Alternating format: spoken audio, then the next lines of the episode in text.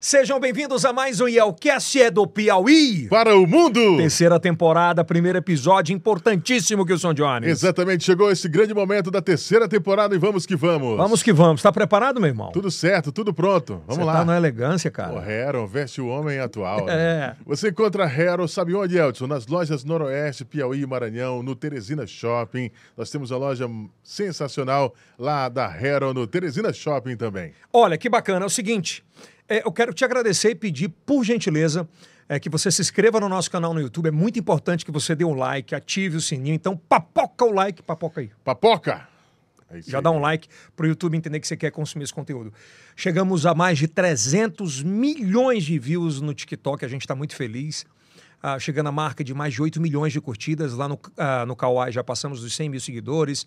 Ah, e, tem, e o que é melhor ainda, que no Instagram a gente alcançou uma marca que a gente nem imaginava.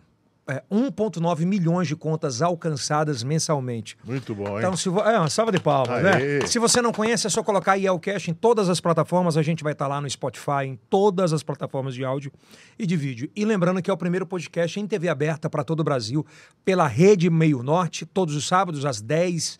Agora às 11 é o. o- às 11 horas da noite. Às 23 horas. É, às 23 horas, para mais de 20 milhões de parabólicas espalhadas por todo o Brasil. Brasil.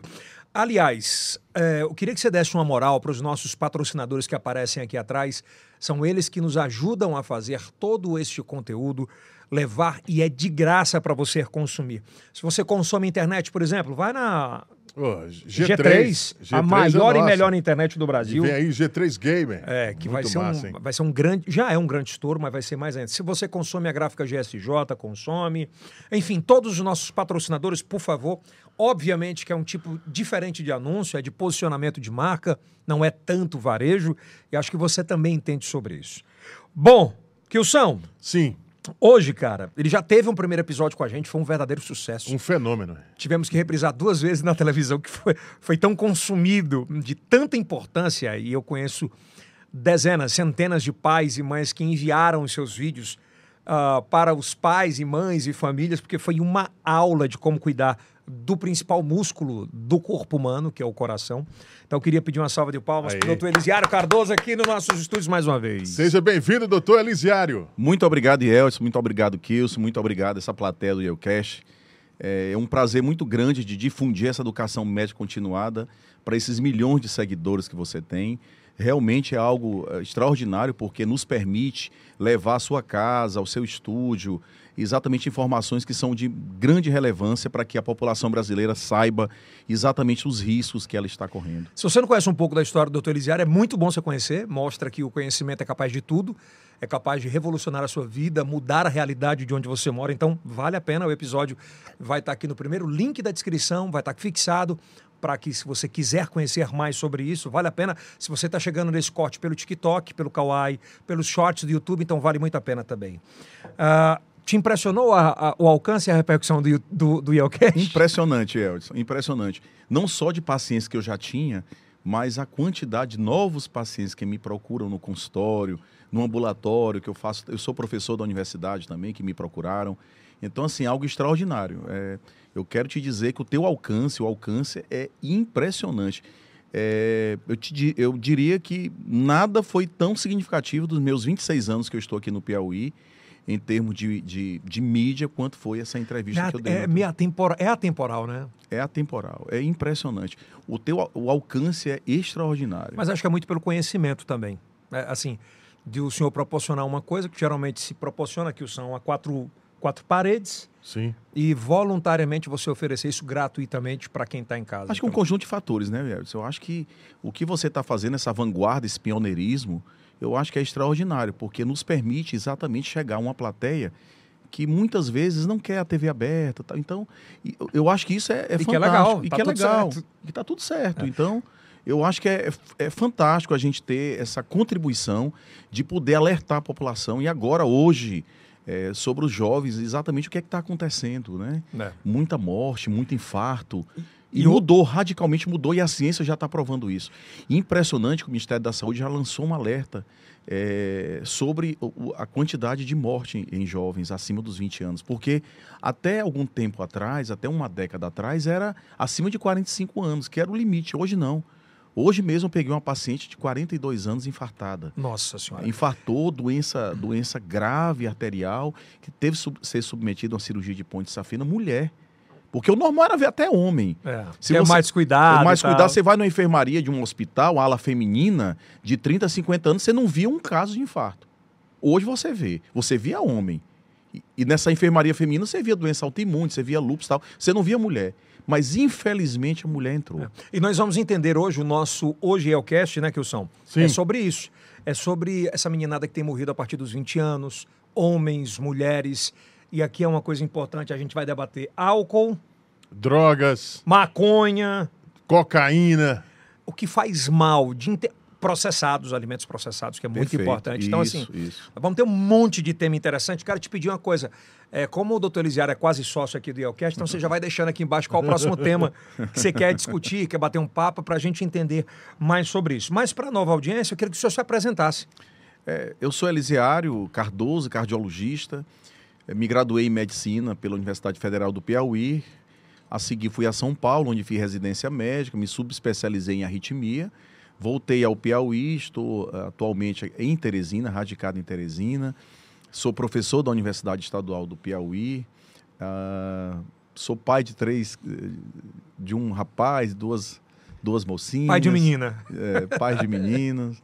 E muito feliz por ser piauiense, por ser teresinense, amo minha terra. Meu sonho sempre foi voltar para Teresina. Fiquei um tempo em São Paulo, não queriam que eu viesse, meus chefes não queriam, mas fui convocado a voltar para o Piauí. Que bom que você está aqui com É. a gente, doutor Elisiário. Doutor Elisiário, as coisas mudaram, né? Mudaram. A, a gente fala muito sobre.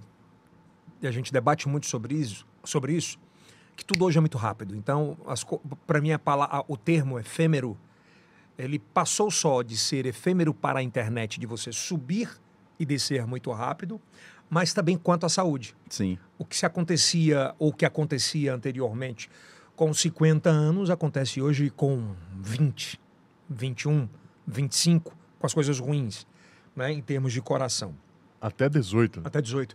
De fato, o que é que a juventude tem enfrentado e o que é que mudou tudo isso? E Eldson, é, eu, tenho, eu tenho uma memória razoavelmente boa. E eu me lembro que na primeira entrevista que eu te dei no Bom Dia Meio Norte, lá pelos idos de 2010, 2011, não sei, eu, eu dizia: olha, em 2020, se, se medidas não forem tomadas, o Brasil vai ser campeão mundial de morte por doença cardiovascular. E, de fato, infelizmente, nós temos esse triste recorde. De 2020 para cá, e, e a pandemia contribuiu para isso. Infelizmente, nosso país é campeão mundial de mortalidade por doença cardiovascular. E algo extraordinário aconteceu, que nós não imaginávamos que pudesse acontecer. Porque na história natural do infarto, aquilo que nós víamos nas aulas de, de medicina, nas aulas de fisiologia, de cardiologia, é que o indivíduo homem normalmente começava a infartar a partir dos 35 anos de idade e que a mulher começaria a infartar após os 50 Tinha anos. essa parada, né? Quando Tinha. completar 40 tem que fazer exame. Tem que fazer exames. Tá? Hoje o que a gente observa não é mais isso. E o Ministério da Saúde, o nosso Ministério da Saúde, já lançou, inclusive, um manifesto mostrando a incidência de morte súbita em jovens no Brasil de 2021 para cá. Não de 2020, mas 2021 para cá. E houve de maneira, infelizmente, de maneira triste, um aumento exponencial de mortalidade por infarto em indivíduos acima de 25 anos de idade. Existe uma correlação, por exemplo, da internet com a quantidade de infartos em jovens hoje? E Eldson, vamos eh, contextualizar. Há 30, 40 anos, a juventude ela era, ela era muito mais ativa. Isso não tenha dúvida. A pandemia fez com que nós ficássemos em casa, e era que éramos para estar em casa, e ao mesmo tempo o sedentarismo aumentou de maneira significativa no Brasil nos últimos cinco anos, e a pandemia também contribuiu para isso, e aumentou a incidência, como eu falei, de sedentarismo, o alto consumo de alimentos ultraprocessados, e o que se fala mais é que o uso de algumas substâncias entre os jovens fizeram com que a mortalidade por infarto aumentou nessa faixa etária. Mas é importante ressaltar, e Eldson e telespectadores, é que não foi só por infarto. O jovem também está morrendo por outras causas. Porque quando a gente diz, olha, é normal, Kilson, dizer, ah, o indivíduo morreu, subitamente foi por infarto. Coração parou, coração pane. parou. É, pode ser coração também, mas não só por infarto. Porque o que se convenciona chamar de infarto é a oclusão de uma artéria. Ou seja, uma artéria oclui completamente por uma placa de gordura e um trombo e o sangue não chega no músculo. Ou pro, pro internauta oclui é que ele, ele e interrompe. oclui completamente. Imagine o Ela interrompe. Interrompe. O coração é um motor, é um músculo. Ele precisa de combustível. É aquilo que nós falamos no, naquele podcast anterior. Então, se essa, se essa artéria está ocluída completamente, não vai chegar nem glicose nem oxigênio para o músculo. Se não chegar, ele não consegue trabalhar. Então, aquela área irrigada por aquela artéria, ela vai parar de, de bater, ela vai parar de contrair. E aquela região vai infartar. O infarto nada mais é do que a morte do músculo.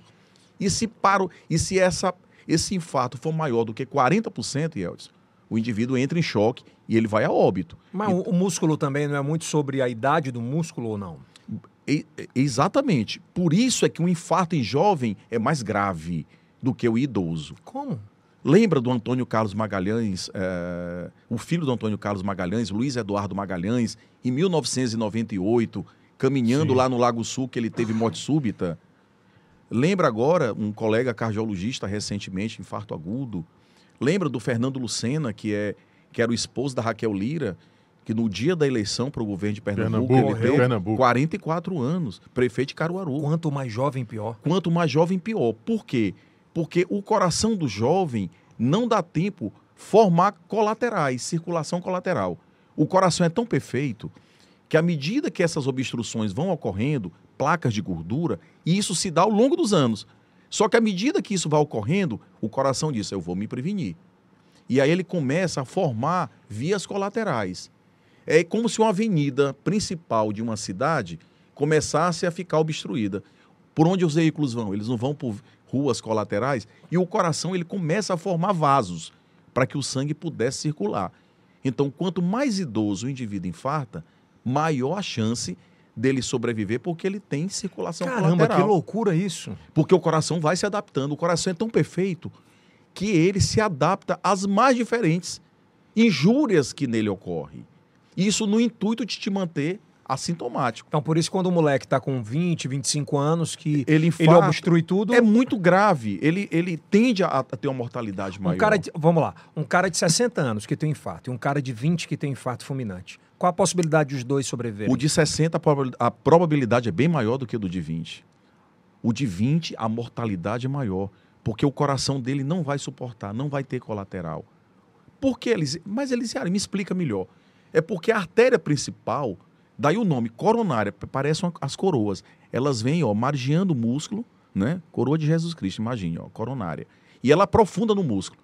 Então, quando aquelas artérias que a gente vê nas, nas gravuras obstrui totalmente, não tem jeito. Aquela parte do músculo lá vai morrer, se nada for feito. A não ser que ele vá para uma emergência, ou se ele. E isso tem que ser imediato, ou fazer uma medicação para desobstruir. Se ele não for, aquilo vai obstruindo. Bom, o idoso, Yelson, aquilo, aquele sangue ele vai procurar tá- outras. O idoso ele vai procurar outras vias para ele ir. O jovem não vai ter essa via. Obstruiu, acabou, caos. É por isso que tem essa parada do cara falando assim, porra, o velho não morre nunca. Entendeu? Por quê? Tem isso mesmo, Tem, né? porque ele, ele, quando ele está infartando, ele oclui totalmente, mas aí o sangue, olha, vai por colateral. E enche as outras artérias por colateral. Tu acredita?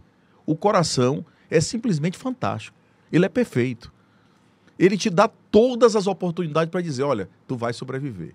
Agora, cabe a nós os sinais de alerta. Por isso, jovem, que isso aqui é dedicado a você. Você tem que conhecer os seus fatores de risco. Você tem que saber que a, a incidência ah, de inatividade, de sedentarismo está aumentando na faixa etária até os 30 anos no Brasil, infelizmente. E o Brasil superou, isso é, é- é, como você diz, um furo, né?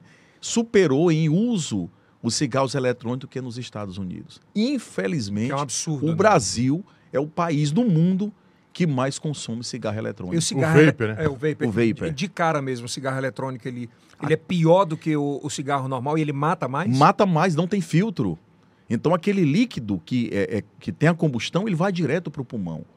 Então aquilo é, é simplesmente uma tragédia para o pulmão. E eu fa eu tô como cardiologista falando do infarto, eu não estou falando das alterações pulmonares que são gravíssimas, de lesões pulmonares.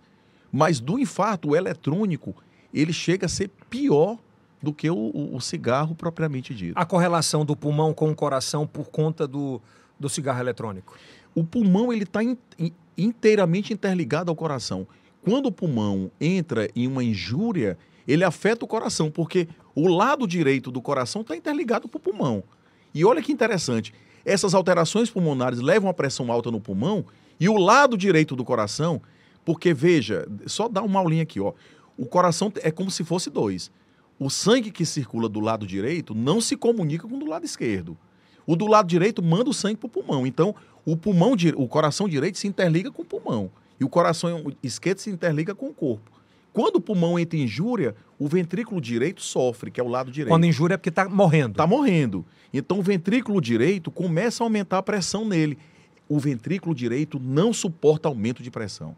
Ele entra em falência Não. ele, ele entre diferente do esquerdo, que se adapta, ele fica hipertrófico, porque ele é acostumado com pressão elevada. Agora, o lado direito, ele não suporta.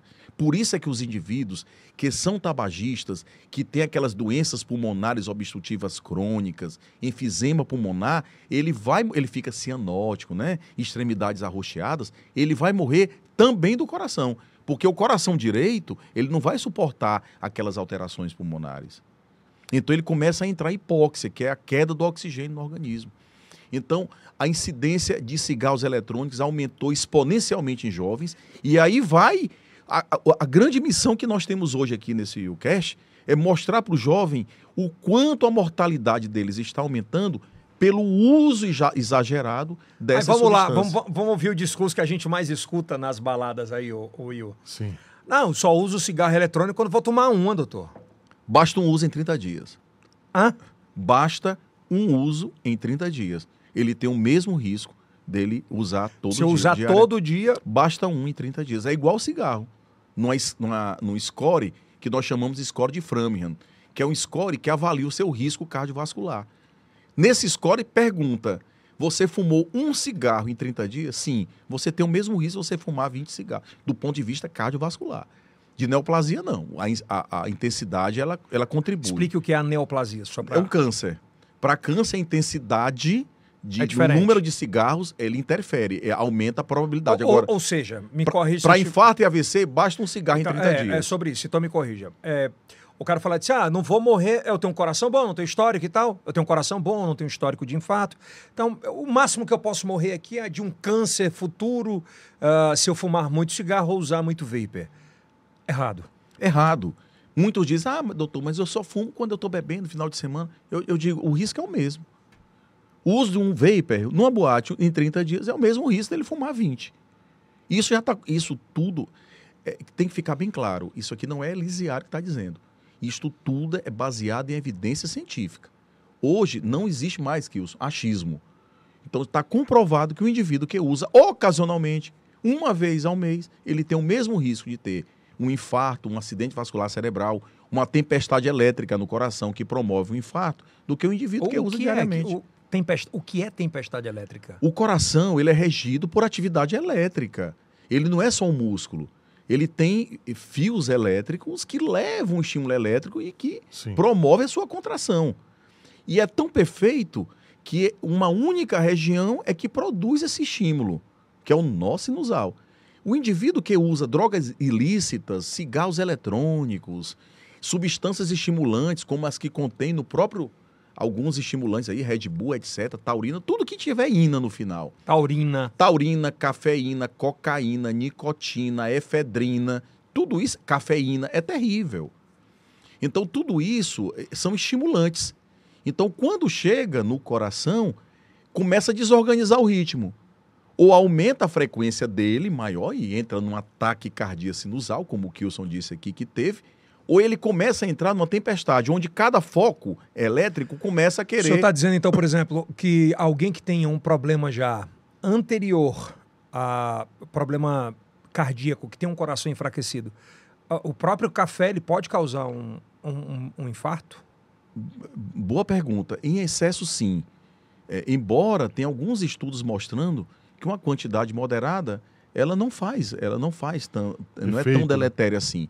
Agora a questão, e é isso que eu estou falando, é se você pegar uma, um- uma latinha de Red, de Red Bull, veja a quantidade de cafeína que está lá. Uhum. Aquilo é tudo concentrado. É diferente como é É diluído em diferente, água, é né? di- diluído em água, o seu café é normal. Então, longe de mim de querer proibir de um indivíduo que já teve infarto o seu cafezinho pela manhã, longe disso. Agora, a questão é o extrato, porque aquilo é tudo purificado e eles con- é, é, contêm grandes quantidades. É o que alguns atletas usam como é, que eles chamam de termogênicos. Então, a quantidade de cafeína que contém naqueles termogênicos, né, nesses Red Bull aí é absurdo, né? E aí a gente entra numa das causas de infarto em jovem. Porque muita gente diz, ah, doutor Elisiário, ele não, os pais nunca infartaram, ele não tinha colesterol elevado. Mas peraí, 20 anos infartou? Até prova em contrário é o uso de droga ilícita.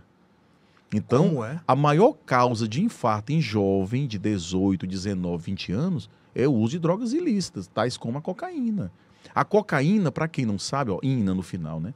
A cocaína, para quem não sabe, ela é um potentíssimo vasoconstrictor da artéria. Ela fecha a artéria. Ou seja, o, Ela canal, contrai. o canal do sangue, do coração. Fecha. Então não vai fechar aí por placa de gordura, não. Ela vai fechar é por vasoespasmo mesmo. V- Vamos ser mais demonstrativos. É como se você pegasse uma mangueira de, de aguar, aguar, E fechasse. aguar grama, E fechasse. ela faz isso. Ela faz isso, porque, veja bem, um vaso, ele não é um tubo rígido, né? Ele tem várias camadas, e dentro dele tem uma camada muscular. E a cocaína contrai essa camada muscular de dentro, aí fecha. Dá uma vasoconstricção, e ele pode infartar. É o vasoespasmo, Isso na hora que ele cheira. na hora que ele cheira. Na hora que ele cheira. Uma quantidade excessiva de cafeína con- contida nessas, nessas, eh, nesses preparados industria- industriais, né? Isso aí promove a arritmia, sem dúvida nenhuma. Não raro, eu sou especialista em arritmia, eu pego no consultório eh, jovens que utilizam termogênicos em alta quantidade que me chegam com arritmia. Então, tem que deixar bem claro que o, o jovem não morre só por infarto, não está também morrendo só por infarto. Ele também morre por arritmia. A morte súbita pode ser por AVC, pode ser uma dissecção de aorta, quando aquela artéria principal do coração se disseca. Há três anos, não sei se vocês lembram, aqui em Teresina, teve uma morte súbita numa academia de um jovem que pegava muito peso e teve uma dissecção de carótida. Não sei Sim, se, você- se vocês lembram lembra, disso. Gerson, disso aí? Lembro. A de, dissecou, academia. Na academia, ele dissecou, porque o vaso, Yeltsin, ele tem várias camadas. Dissecou uma camada, Não rompeu. tinha hidratação, é isso? Não, é- é- eu acredito que foi o esforço. O, es- o overtrain, ele fez um esforço brutal, exagerado de peso e lacerou uma artéria. E provocou um AVC hemorrágico. Ele ficou alguns dias ainda em UTI, é, recém-casado, inclusive, né? E aí foi a óbito, né? Há uma tragédia, porque A gente está falando muito sobre, sobre essa- esses cuidados com a saúde. Nós vamos tem muita pauta para hoje, mas eu não poderia deixar de trazer esse tema para o senhor analisar como médico, como quem cuida do corpo, também do coração do corpo. sim, né? sim. A gente viu agora, nós vimos agora no Ceará, isso tem pouquíssimo tempo, de um jovem que entrou em uma academia e us- se utilizou de um aparelho, obviamente sem instrução, obviamente que a culpa talvez não seja, ou seja, quem tem que dizer isso é a justiça. E eu vou chegar nesse ponto, o senhor E vai entender a minha também. pergunta, né? E ele teve uma lesão absurda na coluna por falta de orientação de como cuidar. Isso. É temeroso essa loucura que as academias vivem hoje de ter um lastro muito grande de alunos pelo lucro e pouca orientação interna? Não, não tenha dúvida, porque todo excesso é prejudicial. Isso nossos avós já nos diziam isso, né? Então, o, o- o jovem, qual é o limite? Até onde eles podem ir? Então, isso tem que ser, Yeldson, supervisionado por um profissional médico. E os educadores têm que ser orientados para saber qual o limite daquele jovem. Porque muitas vezes, esse indivíduo que vai para uma academia, ele não vai para uma avaliação médica. Pois é, mas tipo assim, o cara tem 4 mil alunos na academia para ter 10, 12 profissionais, dá conta? Mas ele deveria, ao entrar na academia, solicitar uma avaliação cardiológica. Como regra. Como regra, ou avaliação é, prévia. Não raro a gente vê jogadores de futebol na Europa ter morte súbita. Você viu aquele É, dinamarquês mas que mas foi tem uma regra. O cara, para entrar no clube de futebol, ele tem que fazer. Imagine. Então aquele cara teve uma tempestade elétrica lá, ele, teve, ele foi reanimado. Olha o que é um país desenvolvido. Tinha um DEA lá, né? Que é um, um desfibrilador externo automático. E ele foi revertido e deu tempo, ele sobreviveu, voltou inclusive a jogar. Então isso nós não temos ainda. Isso aí é uma luta que nós temos que ter. Uma luta. Isso eu digo, a, a- a- se tiver algum agente público nos ouvindo, faça uma lei, faça uma lei ah, obrigando todas as aglomerações em lugar público, shows, shoppings, aeroportos, rodoviárias, Academias. academias, ter um desfibrilador. O que é bom é que não necessita nem ser médico. Qualquer pessoa não médica, que nós denominamos leigo, né? mas leigo é o não, não profissional de saúde, pode ser médico, enfim, ele sabe manusear. E o equipamento é tão extraordinário Que ele tem uma inteligência artificial. né? ele, tem, ele diz, olha, é chocável, posicione no externo e no ápice. Aí posiciona, pode chocar, afastem-se. Ele mesmo diz, aí aperta. E E depois... nós não temos essa legislação hoje. Nós não temos, e, nós, e é um aparelho barato, 5, 6, 7, para o poder público, né? É não, aparelho- mas privado também. Se o cara Privado tem 4 também. mil alunos, pô. Entendeu? Então tem que ter. E o aparelho, qualquer pessoa sabe manusear. E ele, inclusive, diz depois: olha, massageie agora. E Ele aí- vai falando. Ele vai falando, ele vai te orientando até a chegada do SAMU. Então, é inconcebível que nós não tenhamos esse tipo de equipamento. Se nós temos um show, se nós temos. Tem que ter. Tem que ter. Num congresso de cardiologia que Teve. teve. Teve, teve uma parada de um cardiologista e foi reanimado. Tinha um dela. Não, você tá de sacanagem. Teve, há, há quatro anos, eh, um congresso de cardiologia que teve, eu não me recordo, teve um cardiologista já idoso que teve uma parada e foi reanimado. Ele tava Então, bem assistido. Ele estava bem assistido, estava cheio de cardiologista lá, tinha um, um desfibrilador. Então, isso é importante. É, é, o nosso, o que é, é, Elisiário, mas é, defina melhor essa questão de academia. O que é que eu quero dizer? É que o indivíduo que é superatleta, que quer ser superatleta, ele tem que saber se ele pode ser. E aí ele tem que se preparar. E nesse caso, a internet tem sido um professor errôneo. Exato, porque eh, muitas vezes as orientações elas não são as mais assertivas, né? Adequadas. E- adequadas. Então ele tem que fazer uma ergoespirometria, por exemplo, que nós temos hoje aqui em Teresina, que é um exame mais complexo, ou um teste ergométrico. Ele tem que fazer uma avaliação. É, é, é, o exercício físico ele é extremamente benéfico. E a ciência diz, Eldson, Kilson, que nós tere- deveremos fazer, no mínimo, 150 minutos por semana. E mais importante do que a intensidade do exercício é a regularidade dele.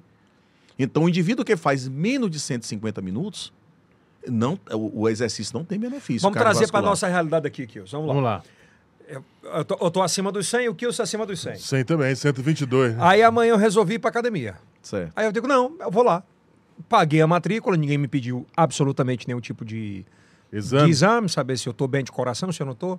Aí o cara vai, ah, não, tem que fazer uma avaliação. Aí o cara já vai ganhar uma grana em cima da avaliação, só que não é médico, Isso. correto? Correto. Ele faz uma avaliação, eu disse, não, eu vou te prescrever isso, isso e isso.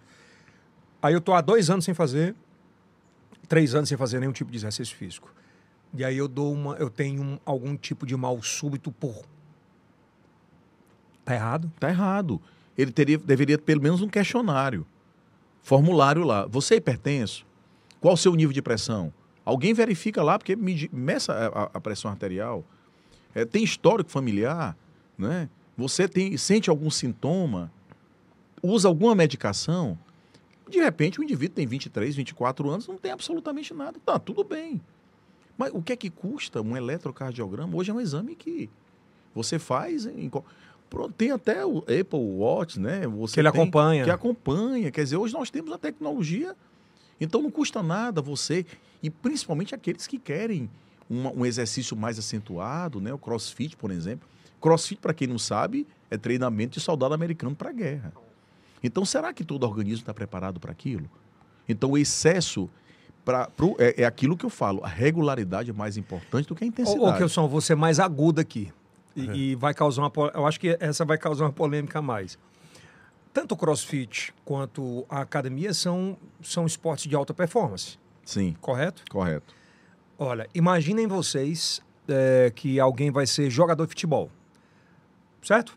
Correto, é exigido correto. toda uma trilha e uma gama de exames para que ele possa entrar em campo. Assim mesmo, se ele entrar em campo, ele tem uma ambulância à disposição dele, com todo o aparato tecnológico e, e- e de medicina à disposição se algo der errado. E médico. né? Por que, que as academias não são obrigadas, por exemplo, a terem profissionais pagos por turnos que para que qualquer problema mais rápido possam solucionar? Acho que é questão financeira, porque deveria ter. Né? Deveria? Deveria.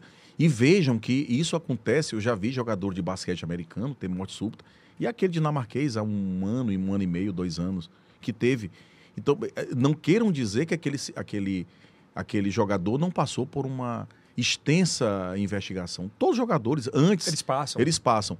Eu só vou dar um exemplo. Existe uma cardiopatia que você já nasce com ela, chamada miocardiopatia hipertrófica. O coração ele, ele, ele é separado, os dois ventrículos, por um septo. E ela é a maior causa de morte súbita em indivíduos abaixo de 35 anos. E isso tem que ficar bem claro, porque às vezes o indivíduo morre, acha que é por infarto. E não é. Era, né? Antes, era a miocardiopatia hipertrófica que, que fazia esse indivíduo morrer mais. O que é isso, Elton?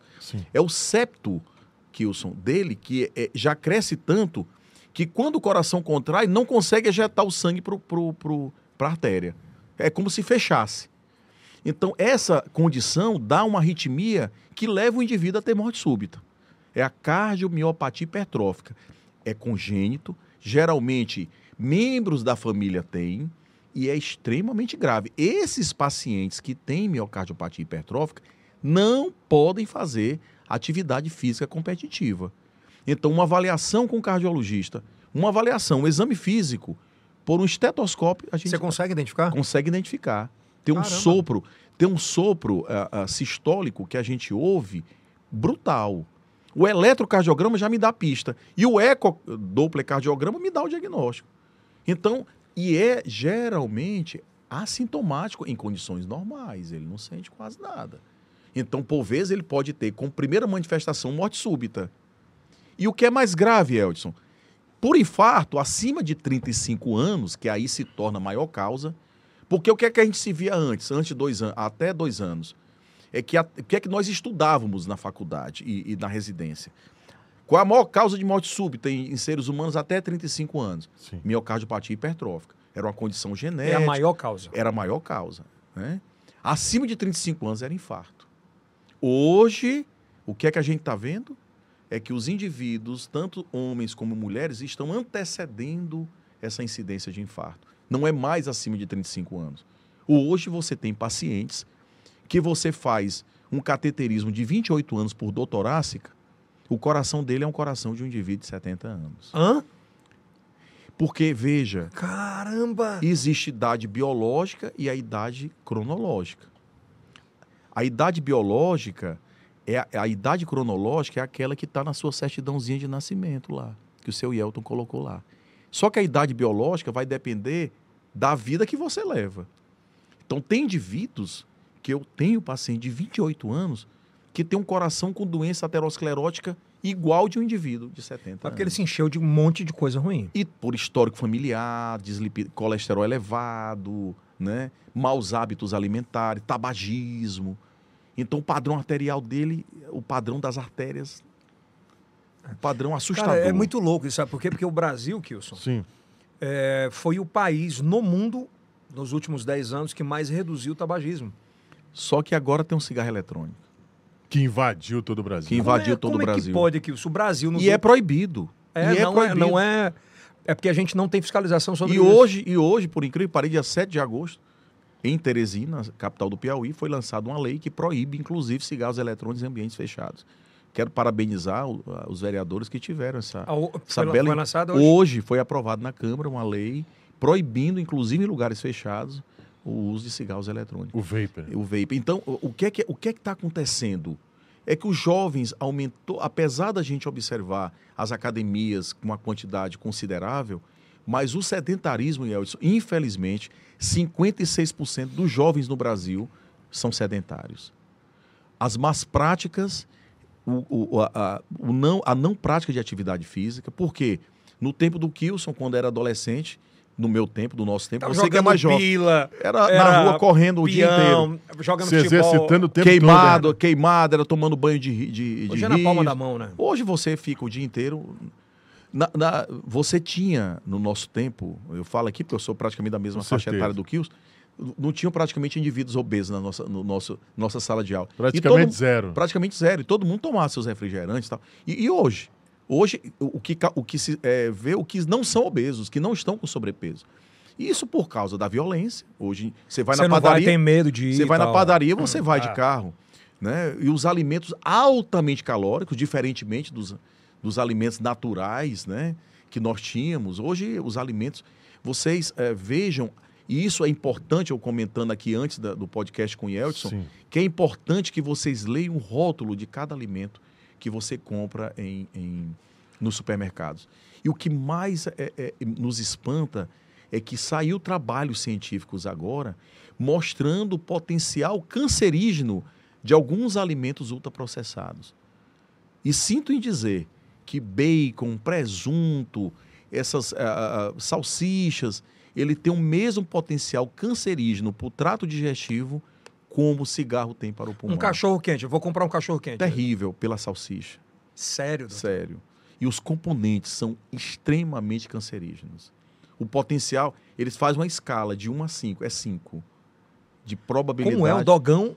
o- a salsicha, o quitute, lembram do quitute? Lembro. Velho do- quitute. Do bacon. O né? presunto, do, que- do, não, do presunto. Ca- Carnes defumadas, terrível. Terrível. O potencial de câncer de intestino e de cólon, né?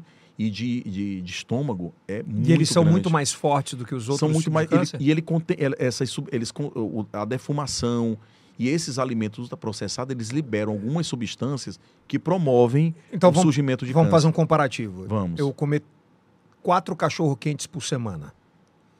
Ele equivale ao que em termos de cigarro? equivale a você é, é, fazer uso rotineiro e frequente de, de cigarro. Ah, eu não fumo cigarro, porque cigarro dá Mas eu câncer. como minha salsicha. Você vai ter a mesma chance de ter um, um, um CA de colo. Sério? Sério. Em termos, a- a- o, F, o FDA, que é o órgão americano que regula alimentos e medicamentos, ele está na mesma, na- no mesmo nível de pontuação de potencial cancerígeno. Os alimentos ultraprocessados, carnes defumadas, do que o cigarro. Potencial 5. Peito de peru. Todo e qualquer alimento ultraprocessado, defumado. Alimentos, carnes Comer processadas. ovo que os... Ovo Então com isso- cuscuz. Então, Ai, natural. Natural, é bom. natural. Vai lá, Guzão. Bom, o senhor falou aí a respeito dos alimentos processados. Que o senhor Mas tá a com medo de comer pandemia- o cachorro quente agora. Não, Guzão. zerei o cachorro quente. Zerei o cachorro quente. Mas vamos lá. Vamos. Doutor, no- nos alimentos é, processados, a gente tem visto aí que durante a pandemia e pós-pandemia, o delivery aumentou assustadoramente, né? Exatamente. absurdamente aumentou. Faturamentos aí de empresas chegam a 30%. É, as pessoas se alimentando mal dessa forma, é, o, o que, qual seria a orientação? Olha que, que coisa importante o que o Kilson disse. E o que eu não tinha dito ainda. É que o sedentarismo de nós estávamos em casa, que tínhamos que ficar, isso é importante. Lockdown, né? lockdown, mas os deliveries. O que é que a população brasileira consumiu durante aqueles meses que nós ficamos em isolamento? Comida rápida, Comida rápida, comida processada. barata. E ninguém estava trabalhando. Ninguém podia ir no mercadinho para comprar verdura, frutas, legumes. Eram todas pedidas via supermercado e, e eram sanduíches, eram alimentos processados. Então, aquilo associado ao sedentarismo, inclusive foi dito isso, a incidência de infarto pós-pandemia vai aumentar. Não sei se vocês lembram, Está aumentando. e está aumentando. Então, isso foi dito durante a pandemia. Infelizmente, infelizmente, nós estamos vivenciando agora uma pandemia por morte cardiovascular. Nós estamos numa pandemia de mortalidade. Para que vocês tenham uma ideia, falei no podcast passado e vou reprisar. A cada dois minutos, a cada dois minutos, morre um brasileiro por infarto. Ó, estamos aqui já, o que? Há 40 minutos. Nesse intervalo de tempo, 20 brasileiros já foram a óbito. Kilson e Elson, por infarto. Então, algo que é, é, é grave e que nós temos, enquanto médico e população, estar atento e os serviços de saúde no intuito de nos prepararmos para esses pacientes. Por quê? Porque no momento do infarto é uma corrida contra o tempo. Um indivíduo que tem uma parada, a cada minuto que se perde, você reduz em 10% a chance dele sobreviver. Vamos lá, o, o- eu tô aqui, o cara tá malhando aqui do meu lado numa academia, ou o cara vai, vai o cara não batia a bola, que o são. Vai lá, 10 anos. Sim. Mas disse, não, vamos voltar à atividade física? Vamos fazer um, vamos bater uma bolinha? Bora lá. O cara entra no campo, tá, tá, daqui a pouquinho, buf, caiu. Morte súbita. Quanto tempo ele consegue? Se os colegas tiverem um desfibrilador naquele momento e ele for reanimado no primeiro minuto, ele tem 100% de chance dele sobreviver. Se um desfibrilador não estiver lá, um DEA, passou 10 minutos, ele não tem. Então, o SAMU, ele não vai chegar em menos de 10 minutos, concordam? Mas para 10 minutos tem que ter alguém fazendo Fazendo. para manter a, a Pra man- frequência. Mas não é tão eficaz quanto a desfibrilação. O que é eficaz mesmo é o choque elétrico. Por que, Elisiário? Porque quando o indivíduo infarta, o, o coração ele deixa de contrair. Ele começa o que nós chamamos de fibrilar. Ele fica assim, ó. Porque ele, ele fica Doido. uma tempestade elétrica. Pronto. É uma fibrilação. É uma tempestade. Então, para organizar isso, Kios, eu preciso de um choque elétrico. E o desfibrilador nada mais é do que dar um choque. E aí o, o local que origina o estímulo volta a bater. Aí volta a bater sinusal. E aí tem que chamar o SAMU para vir imediato um suporte avançado para que ele possa imediatamente ser tratado ou com medicação endovenosa para desobstruir aquela, aquela artéria que está ocluída, Que geralmente é isso, né? que geralmente é isso, e leva. é, aqui no Brasil, em Teresina, nós já fazemos isso. Durante o- a, a ida para o hospital, nós já temos uma medicação que você faz para desobstruir. São os trombolíticos. E, embora 40 anos de atraso, há um ano, graças a Deus, o Piauí já tem, em todas as regionais do estado, eu tenho essa informação, que já tem trombolíticos. Ou seja, lá em Bom Jesus, se o indivíduo infartar, antes de ir para um cateterismo aqui em Teresina, já faz essa medicação para abrir. Agora, o tratamento inicial no campo de futebol teria que ser um, um desfibrilador. Então tem que ter. Isso é, importan é E importantíssimo. tem muita morte em campo, né? Demais. Eu, eu tive pacientes que já tiveram, né? Pacientes que, que já foram, inclusive, reanimados, que já infartaram jogando futebol. É um erro esse lance de o cara não estar praticando há muito tempo, doutor Elisiário. E de repente voltar. É um erro. É um erro, porque qual é a condição dele, Eldson? Sim. Ele, ele não pratica nenhum tipo de exercício. geralmente é sedentário, faz uso de Da bebida, alco- bebida. da bebida alcoólica, né? Tá obeso ou então com a circunferência abdominal aumentada. E o que é mais grave, ele quer, ele quer iniciar o futebol Do mesmo, sem, sem fazer aquecimento. e de onde ele parou aos 20 anos de idade. Ele quer ser o meninão de 20 anos. A cabeça até A funciona. cabeça né? funciona, ele, eu quero voltar. Então aquele esforço exagerado vai, vai Qual o primeiro sintoma? O cara entrou no campo de futebol, ter os mais variados sintomas, Eldson. mas vamos lá, o cara entrou aqui, não, vou jogar. Agora eu tô... Essa, Preparado. essa turma que quer separar depois dos 45, acha que é meninão e quer jogar futebol. aperto no peito é o principal, uma sensação de sufocamento. A dor, é, a dor, a dor do coração, ela é muito característica, mas pode, ela pode ter as, a- as- os equivalentes, né? Mas qual é o, o, o quadro clássico?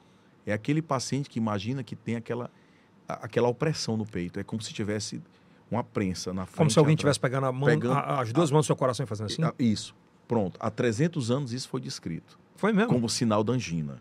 É como se tivesse Eu vou espremer apertando- aqui o coração. apertando. E geralmente ele começa a ter aquela sensação, geralmente vai para a mandíbula. De imediato dá tontura. E- e- Ele começa, a ter- além da dor, da opressão, ele começa a ter um, um- um pouco de falta de ar. E se essa pressão começar a diminuir, ele vai começar a ter uma pré-síncope, né? Vai começar a tentar a imaginar que vai desmaiar. E ele come, ele E geralmente ele avisa às vezes: olha, pessoal, não estou me sentindo bem. Por vezes, já cai.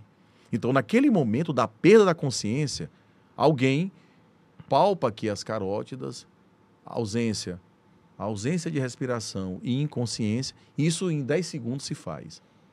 Perda da consciência. Não respira, apneia e, e o sangue não está circulando, está parado. Neste momento, pega o desfibrilador, já começa a massagem.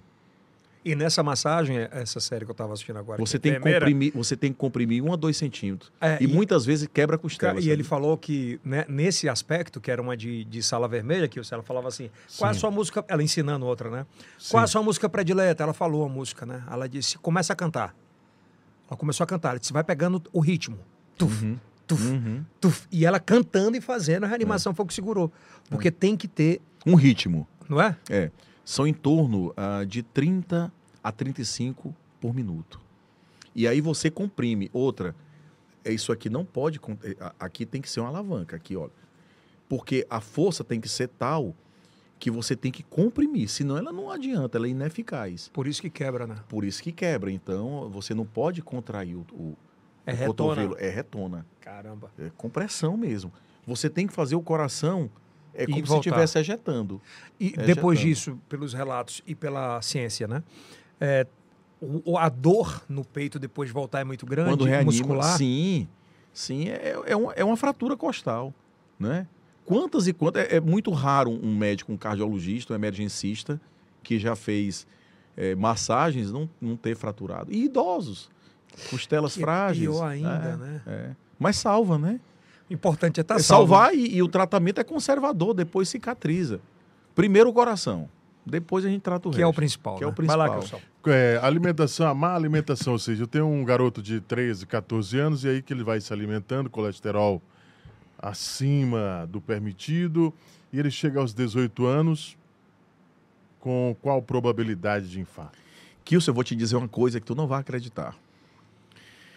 Já foi encontrado placas de colesterol. Imagine um, um- evento drástico, por exemplo, uma mãe está grávida, gestante, tem um aborto aos, aos sete meses, um exemplo. Criança já.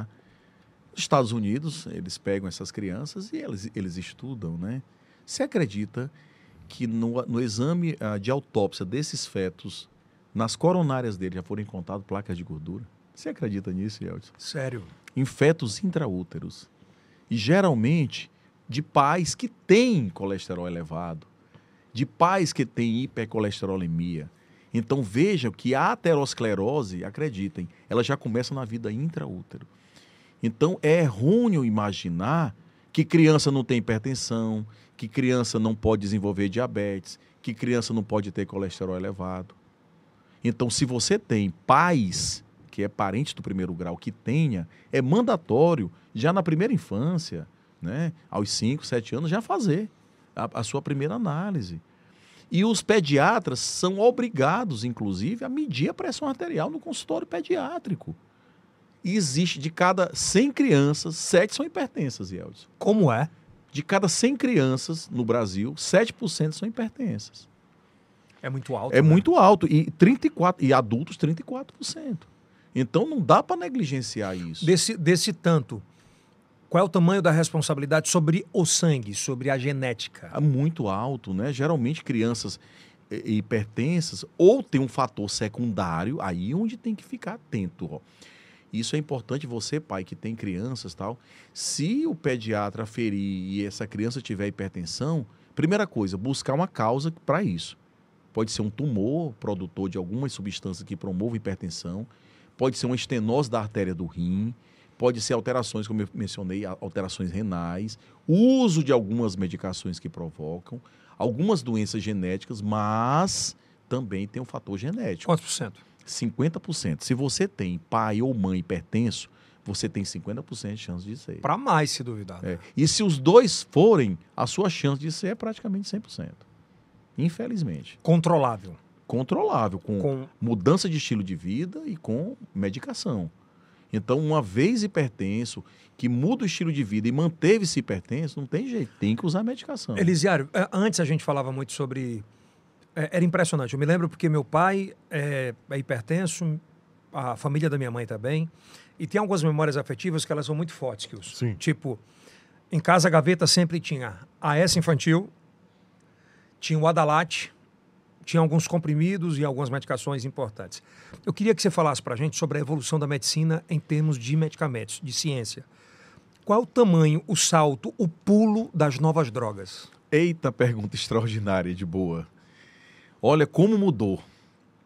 há 30 anos, quando me formei, para hoje, mudou completamente. Por exemplo, AS na prevenção primária. O indivíduo, ah, eu nunca tive um evento, vou usar o AS todo dia. Tem estudos e são estudos extremamente confiáveis, mostrando que não tem benefício. Resolve nada. Não resolve nada. Aquele AS. Pelo contrário, aumenta inclusive o risco de sangramento. Você tá de sacanagem. É sério. Não resolve Não nada. resolve nada. Então, aquela prevenção primária por AS, que todo mundo dizia, né? Ah, toma AS. Toma não, essa que você não vai ter infarto. Não tem. Agora, Coloca debaixo da língua aquela história. agora, no momento da dor, se for por angina e por infarto, Ela ajuda. aí salva o indivíduo. Dois comprimidinhos de AS mastigáveis. E nos Estados Unidos fizeram uma pesquisa. Mas que louco. fizeram uma pesquisa e mostrou que o, o americano, se todo americano, no momento do início da dor, do infarto, usasse dois comprimidinhos de AS, e eles são craques nisso, 25 mil norte-americanos sobreviveriam a mais do infarto do que normalmente. Mas não serve. Para prevenção primária. Mas Prevenção primária é que você tem que ficar tomando todo dia. não, a prevenção primária é aquele indivíduo que nunca teve nada. Eu estou prevenindo primariamente. Pois é, Diferente. eu- eu não tomei nada, eu nunca tive nada, Então eu tô vamos- tomando. Vamos lá, vamos conceitualizar. O que é prevenção primária? É aquele indivíduo que nunca teve um evento, ele nunca teve um AVC, ele nunca teve um infarto, ele não é diabetes, ele não tem nada. Aí ele de repente, não, eu vou tomar um ASzinho todo dia. Aquilo ali não resolve. Pelo contrário, o AS, pelo fato de, entre aspas, afinar o sangue, num traumatismo, ele pode gerar um AVCH e é, é trágico. Um AVC hemorrágico por AS é trágico. Então ele não é tão inofensivo como a gente imagina. Agora, no momento da angina, obrigatoriamente. E o que é prevenção eh, secundária, Lisiária? É o indivíduo que já teve. Aí é outra história. O indivíduo que já teve um infarto, que já fez cirurgia de ponte safena, que já teve um AVC, é obrigatório o uso do AS. Então tem que definir prevenção primária da prevenção secundária. Mas não passa pela automedicação? Passa pela automedicação. Então, não usem AS preventivamente. Não usem. Esse é o primeiro conceito. Segundo, o Yelson disse uma coisa que me lembrou os tempos de faculdade. Existia muito, lembram? Aqueles adalates sublingual, aquelas Era, cápsulas as laranja. Você furava e, e fazia aquilo abaixo, debaixo da. Eu vi meu pai usar isso, pô. você já viu que Já. hoje existe isso? Não existe mais. É. Aqueles, aquela, e primeiro que a absorção não era sublingual, era, era pela saliva, deglutia e tal. E aquilo provocava muitos acidentes vascular cerebral, Como assim? porque baixava muito rapidamente a pressão. Numa crise hipertensiva, você tem que baixar lentamente, e nós não sabíamos disso há 30 anos. Você, baixava, você tem que baixar lento a pressão.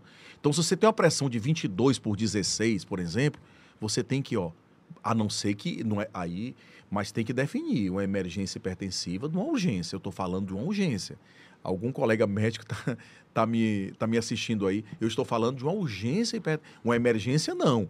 Uma emergência hipertensiva, que é um quadro de um AVC hemorrágico, tem, Tem que fazer. que fazer e medicação endovenosa tem que baixar rapidamente. É Mas com diferente. cobertura médica. hein? Cobertura médica, UTI, emergência e tal. Agora, uma urgência hipertensiva que o indivíduo tá com tá, tá bem, tá tranquilo, mas 180 por 120, vai no, no, no pronto atendimento, essa pressão ela tem que ser baixada gradualmente. E o adalate sublingual, aquele que furava, Ah. que guardava lá na gavetinha lá do seu Yelto, aquilo ali não se pode fazer. Tanto é que o laboratório não produz mais. Há 20 anos não se produz mais. Tem alguma coisa parecida que vendem para a população? O velho e querido captopril, que baixa bem pouquinho, ele baixa é, é, e, dá, e, e- e o, médico da- do pronto atendimento diz, olha, ela normalizou, procure seu cardiologista no dia Mas seguinte. essas drogas, elas evoluíram ao ponto de causarem muito menos mal ao corpo? Na verdade, o conhecimento é que aumentou, Yeldson. Porque na o que é que acontece? droga é droga desde sempre, Desde né? sempre, a gente tem. O, o que nós sabemos hoje é que não há aquela urgência que o paciente imagina num pronto atendimento. "Ah, eu estou com urgência hipertensiva, doutor. Eu tenho que. Calma, calma. Vamos lá, vamos, vamos fazer aqui uma medicação. Ela vai di- diminuir gradativamente. Quando ela normalizar, não se preocupe. Amanhã você procure seu cardiologista e aí ela vai ser tratada ambulatorialmente. Isso tem que deixar claro. Não há essa necessidade é, é, de imaginar que você, num pronto atendimento, não, calma. Repito, urgência hipertensiva, você cai gradualmente. Agora, o que o Eldson falou é verdade, e o Kilson. As novas medicações hoje, elas são extraordinárias. Não se fala muito mais em transplante cardíaco. como É há muito 30 pouco, anos. Porque hoje as medicações que nós temos, para o indivíduo, com os remédios que nós temos hoje, para o indivíduo chegar ao transplante, olha, É. é muito Cara, difícil. me veio aqui a cabeça, Kilson. É, não sei se tu vai concordar comigo, doutor Não. Elisiário. Nós- Nós estamos. é, hoje a gente está gravando em 2023. Três. 23. Mas sabe o que, que me chama muita atenção? E pode ter sido um, um, um hiato ruim para a comunidade cardiológica, no caso. É, meu pai, por exemplo, estou falando como exemplo que eu tinha, né? E tenho. É, ele escutava o médico falar assim: ó, pressão tanto, portanto, não é tão prejudicial. Esse remédio é o bom. E aí ele começava a ser o médico da galera do bar. Se automedicar e medicar a turma. Tu, tu lembra disso? Que ela Sim. disse, não, ó, tu tá o quê? Ah, minha pressão tá 14, pô. Toma isso aqui que tá resolvido. É porque a Mas é- era bem isso, né? Era, sabe por quê? Diferente de hoje, que nós temos as diretrizes, os grandes. A cada ano, o que a humanidade estuda é praticamente o que se estudou em toda a história da humanidade nos anos anteriores. Então, as orientações hoje e as informações são extraordinárias. Há 20 anos, nós não tínhamos as informações que nós temos.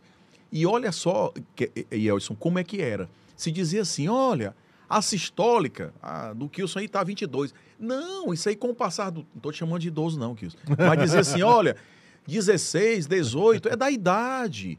É, é, não, não se preocupe não, é mais importante aquela... A de baixo, a diastólica, não se eu dizia muito, muito, isso. isso. do meu pai. Mas isso era o que se dizia. Que se diz, olha, a sistólica é mais Se pelo- a, de, se a de baixo não tiver alta, alta, tá tudo tranquilo, era mais do envelhecimento. Nada disso. Ambas têm o mesmo fator prognóstico. Ambas são tão perigosas. A, a sistólica acima de 140 e a diastólica acima de 90. de 14, é, de, de 14 por 9. 14 por 9. Então, aquela, naquela época, as diretrizes diziam isso. Era. É, Então, a, a medicina ela evolui.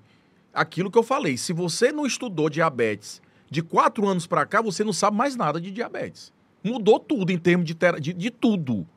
Em termos de conhecimento e de tratamento. Diabetes tipo 1, tipo 2, tipo 3, né? Mudou, mudou tanto que as medicações do diabetes hoje estão revolucionando a cardiologia. Tu acredita? A obesidade. a obesidade. Então, as medicações, nós estamos sabendo hoje que os medicamentos que nós começávamos a usar para diabetes há quatro anos, hoje estão diminuindo a mortalidade por doença cardiovascular. Olha que coisa extraordinária. As medicações para diabetes hoje, que inicialmente era para diabetes, hoje nós estamos usando para insuficiência cardíaca e para uma série diminui hospitalizações. Então é a grande é é a grande revolução do século XXI são as medicações hoje que nós utilizamos para diabetes que serve também para o coração. O que é que eu quero dizer com isso? Respondendo sua pergunta, é que o arsenal de medicamentos hoje, Elson, é extraordinário. Em, em outubro agora vai ser lançada uma medicação para colesterol que você tem, você usa duas vezes ao ano uma injetável Ao ano. ao ano, duas vezes. E ela é extremamente potente no controle do colesterol naqueles pacientes que usam remédio para colesterol e tem muita dor muscular. Porque tem muito paciente, tem muita mialgia, dor muscular tal. Então vai ser lançada agora em outubro uma medicação que você utiliza duas subcutâneo, duas vezes a cada seis meses. E durante Ela é o ano muito cara. Imagina, lançamento, né? É. Então o laboratório durante 10 anos Ele estuda, paga, é, durante esses 10 anos que ele vai, ele não vai ter a, ele vai ter a patente, então ele vai tirar todo, ele vai tirar todo o, Ô, Elis, era uma o- pergunta o investimento meio, e vai ter um é lucro de uma pergunta meio escrota mesmo, mas tem que fazer, porque eu acho que é importante. Desculpa o termo escroto. Pode mas- falar, à vontade. Mas eu acho que é, é, é sobre isso, assim, sabe? É, nós tínhamos, há 30 anos atrás, uma população que morria idosamente muito mais rápida. Uhum. E hoje a gente tem uma população idosa que dura muito mais. O IBGE fala sobre Perfeito. isso. Fala sobre isso, inclusive nesse último censo, que a gente tem uma população idosa muito maior no Brasil. Perfeito. É muito causa. é, são dois aspectos doidos que eu vou falar. É muito causa da ciência, correto? Correto. De cuidar da saúde. Correto. E por outro lado, a gente tem o abandono dos filhos, que E- não aguentam muitas vezes de cuidar de idoso. E olha só que interessante, e para é complementar louco isso? e para complementar o teu raciocínio, com o aumento da expectativa de vida dos idosos, começam a aparecer as doenças do coração que são mais frequentes nos indivíduos idosos. Então, hoje, a gente está vendo algumas doenças Que não víamos. que não víamos porque o indivíduo morria geralmente antes, como eles estão vivendo mais, elas estão aparecendo Mas mais. por causa dos medicamentos novos? dos medicamentos novos. O indivíduo está vivendo. Ó, na época do seu avô, a, a expectativa de vida da população brasileira era 45 60, anos. 40. 55. Era o 40, acima de 40 anos, na, na década de 20 do século passado, era idoso. Muito idoso. Como é? É, acima de 40 anos, tem o Jornal do Brasil, é clássico, o indivíduo de 48 anos, eles chamando o indivíduo de super idoso. Então, hoje. é- é- e eu- agora veja, o que é que mudou?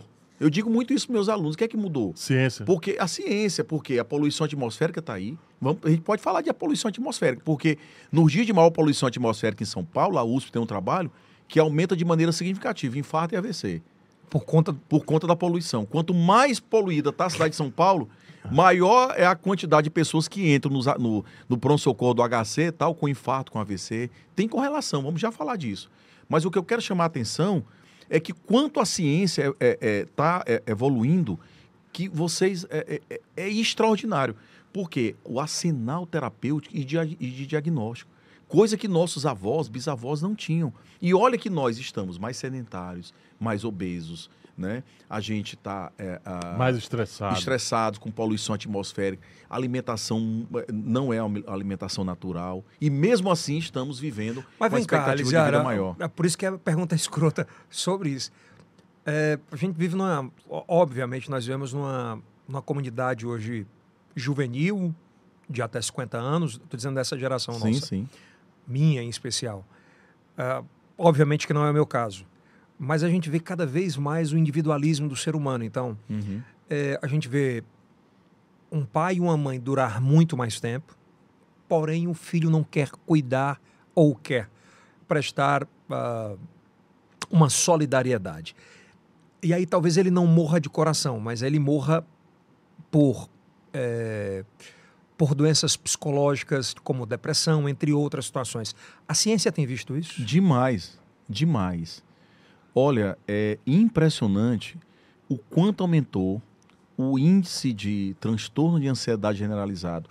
O Brasil hoje é o país do mundo com a maior incidência de autismo em crianças e transtorno de ansiedade generalizada. Os consultórios de psiquiatria no Brasil hoje, você não consegue vaga no mesmo dia. Os consultórios estão simplesmente lotados. As terapias com psicólogos, né? A terapia cognitivo comportamental, você não consegue. O cara vai dizer, mas já, já existia isso antes. Não existia, Yeldson, não existia. Para que você. E está uma pandemia de autismo, uma pandemia de transtorno de ansiedade. Para que vocês tenham uma ideia, tem um plano de saúde aqui em Teresina que tinha uma criança autista em 2018. Hoje tem 589. Me expliquem o que é que está acontecendo. Então, as doenças, eh, essas doenças estão aumentando de maneira exponencial. A pandemia também contribuiu para isso. Mas eu, eu, eu, eu concordo contigo. Ah, Eu acho que ah, ah, estamos muito se distanciando da questão familiar, dos padrões e dos conceitos familiares. Eu por mim e vamos que E vamos. vamos que vamos. Eu acho que os conceitos de família estão sendo abandonados. Eu acho que nós temos que refletir, viu, jovem? Você que está me ouvindo, valorize pai e mãe. Agora mesmo, dia dos pais, É valorize, agora, né? valorize seu pai. Se você tem seu pai vivo, eu infelizmente não tenho mais, mas aproveite cada minuto. Viva cada minuto ao lado dele. Foi ele que que lhe pôs ao mundo, foi sua mãe. Valorize pai e mãe. Conviver com seus erros. Convive com eles, respeite-os, siga a orientação deles, porque ninguém no mundo vai lhe amar mais do que seu pai e sua mãe. Não tem, não tem amor maior. Então a família, Yeldson, aqui, dentro adentro, a base de tudo. Então a base familiar é fundamental para que nós possamos criar nossos filhos exatamente da maneira como nós fomos Ah, ah, criados. O cara vai falar assim, doutor Lisera, eu estou assistindo, mas, pô, meu pai, minha mãe, mulheres e homens, fizeram muito mal psicologicamente. É aprender a conviver, né? Mude a história. E aí você vai dar um grande exemplo para ele e para os seus filhos e para a sociedade. Seja o exemplo. Seja um exemplo. A gente vê muito famílias que têm desarranjo, mas os filhos são extraordinários. Então, isso, Yeldson, eu acredito. Todos nós temos. né? É, Nem todo mundo tem a, a sorte que praticamente que eu tive. O meu pai, meu pai era um padre. Meu pai representava a, a- a diocese lá no meu interior Então eu via meu pai todos os domingos celebrando missa. E não era padre. E não era padre. Então eu criei, eu, eu, eu, eu- na, minha, na minha casa era, era ia todos os dias um, um texto com minha mãe. Então era, era, era essa a visão que eu tinha. Ele- Mas entra a geração e sai a geração e Deus está na porta. e Deus está na porta. Então ele era rezando, rezando, rezando e nos fazia rezar. E era colégio e brincava. Então criança tem que brincar, mas tem que rezar, tem que obedecer o pai e a mãe. E você hoje que está adulto, se não teve, faça isso. Valorize a família, valorize a família. É aquilo que você tem. E só assim é o verdadeiro conceito da felicidade. Porque o conceito de felicidade, não é em bens materiais, não é bens materiais. Não é bens materiais. O conceito da felicidade é você estar bem consigo mesmo. É que senão o cara vai ficar querendo, querendo, querendo. Querendo, nunca o limite é o céu. Então, o- o- o- a- o- na é o verdade, a limite. questão financeira é para te prover aquilo que você gosta de fazer. É tomar uma cervejinha, final de semana. Bater um papo. Bater um papo, jogar um futebol, ter uma casinha. Isso a gente tem. Então, É, eles eram, Cultivar. É, é, meio- cultivar aquilo. po- pode ser muito ignorante a pergunta que eu vou fazer e quero que o Kilson me ajude a fazer essa pergunta. Pode ser que seja muito ignorante. Ignorante no ponto de falta de conhecimento. Existe alguma coisa sobre literatura cardíaca que fale que a internet, o telefone, ela tenha prejudicado essa nova geração e Infelizmente, pós... sim. Tem? Tem, tem. Sério? Sério. Sério, tem. telefone, tem as redes sociais. N estudos mostrando isso, inclusive orientações, né? Com relação aos pais, com relação aos filhos, a quantidade, inclusive, de horas. Já Isso é tá- pautado já tá cientificamente. cientificamente catalogado. Uma criança não pode ficar mais do que uma hora por dia, até 12 anos de idade. Já está comprovado, inclusive, de déficit é, é, de atenção, é, é, de TDAH. Crianças que passam acima de 60 minutos ao dia em redes sociais, em celulares, ela tem um decréscimo de 40% de desatenção a nível escolar. Então, até uma hora é saudável, acima de uma hora é terrível. O que é que isso pode terrível. causar futuramente para essa Déficit de geração? atenção, Não, em termos de produção, de, de, pro- de produção, a, a- atividade, atividade é, é, psíquica, vai lá para baixo. O raciocínio. a gente pode ter uma geração de completo declínio de completo intelectual. declínio. de- exatamente, completo declínio. Por quê? Porque a rede social te dá tudo. Um iPhone, um smartphone, ele te dá tudo. Então, é, cadê o raciocínio, Yeldson? Se eu preciso de algo, eu não vou buscar, eu tenho aqui. Olha, eu- eu- eu- algo meio grosseiro, eu vou só te dar um exemplo. Eu, no meu terceiro, quarto ano em São Paulo, eu comprei um carro usado, comprei e tal. Eu não tinha, lá na época, naquela época, na década de 90, não tinha mês, não tinha eh, GPS. Uma vez eu fui para um evento médico, eu perdi, porque eu saí de casa às 18 horas, eu não consegui encontrar. Eu fiquei até às 20 horas, 22 Tentando horas encontrar o tentando local. encontrar, eu voltei para casa, eu não conseguia. Então, mas eu bati cabeça como você não imagina. Então, Vamos vou, no teu exemplo. Na tua época, tu frequentava quantas vezes a, a biblioteca para consumir conteúdo? Veja, acredite, ac- acredita em mim. Não tinha internet, não tinha, não tinha livros nacionais, os livros eram de autores geralmente espanhóis. Nós vivíamos em biblioteca. Os professores inacessíveis, porque eram, os, eram na época, né? Toga, os- né? É, doutor Linneu, doutor Zenon, eram aqueles mestres e eles não davam, né? Eram verdadeiros catedráticos. E que fizeram né? por onde? Ah, e Se tem toda a dedicaram a história linda, né? Então era um espelho. Então nós não tínhamos. Como, é, como a- é como a minha criação, aquela criação mesmo, né? É, Era um regime meio militar mesmo, né? Então, Yeltsin, nós não tínhamos nada a não ser livro. Quando eu falei que, não, que fizeram por onde? Por se dedicarem a estudar. Eram sacerdotes. Então, é, nós vivíamos em bibliotecas. Não existia nada, não existia internet, não existia nada. Então nós não tínhamos esse conhecimento. Então a juventude tem tudo na palma da mão. Hoje eu não tenho. Vai no Google, né? Vai no Google, Tem vai. tudo, pro mal e pro bom. Pro bom, pro bom, é exatamente. Então nós temos que saber manusear aquilo. Então é muito fácil. O filho tá é, é, estressado, você dá um, um iPhone, um smartphone para Tá chorando, pega aí Tá um chorando, iPad. pega. Aquilo é terrível. É terrível. Não resolve o problema. Você não pode colocar o seu filho. Você tem que estabelecer. Meu filho, você gosta de. go- Por que horas você quer? Você vai ter direito a uma hora. Você vai fazer seu joguinho, vai. Isso de maneira supervisionada. Supervisione o que seu filho também está assistindo. Aquilo tem que ser algo que tem que. Você tem que estar atento. Agudamente fazendo a pergunta, isso futuramente pode repercutir no coração e na saúde? Mas não tenha dúvida, não tenha dúvida. Porque o, o jovem, o- o- e já está comprovado o índice de ansiedade dos nossos jovens, ô Yeldson. Mudou com. Eu lhe falo, eh, Elisiário, com que propriedade você está falando se você não é psiquiatra?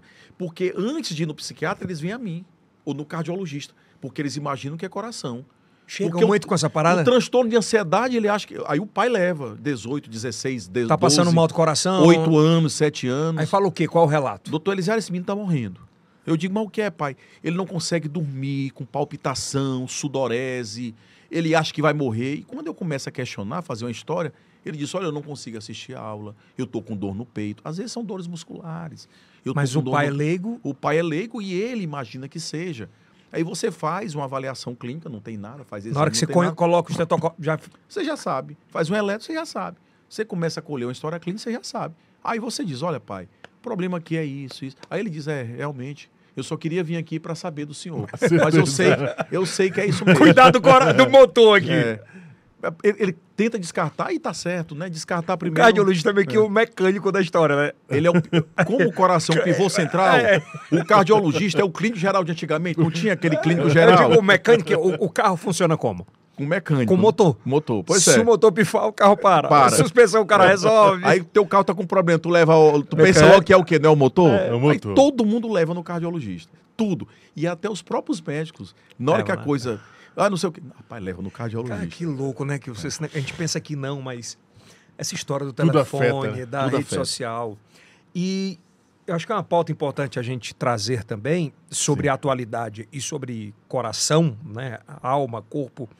Essa história do cancelamento da internet. Existem litera- eh, existe algum tipo de literatura ah, sobre gente que eh, achava que era um ataque, que cometeu alguma coisa, ataque do coração, que eu digo, de medo Sim. de ser cancelado. Uhum. Existe alguma coisa sobre Existe, existe. E, Eldson, hoje está tudo catalogado. Não só na cardiologia, como na psiquiatria.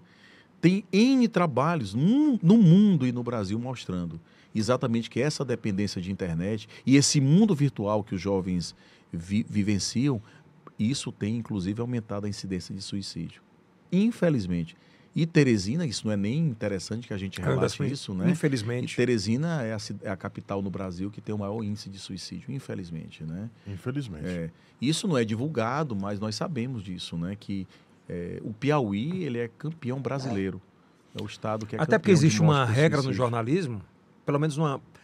Talvez que não seja uma regra, mas uma orientação de que. Da OMS. É, é verdade. Que não se divulgue, é, né? que estimula, na É, verdade. que né? estimula, é. É, Eu falo muito sobre, e volto a dizer sobre essa história do coração, porque a leiguice sobre a principal parte do corpo, que é o coração, e a mente, óbvio, o cérebro, mas o que você sente é o, a palpitação, né? que Você vai. Então, tudo. Você fica muito temeroso a isso. Então, qualquer reação de cancelamento da internet, qual a primeira coisa que o corpo faz? Palpita. Acelera. Não é? É.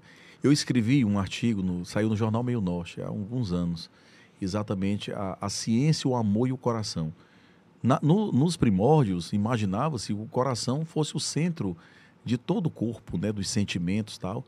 E sentimentalmente ficou. Mas nós sabemos que é o quê? Que é o cérebro, é. que é a cabeça, né?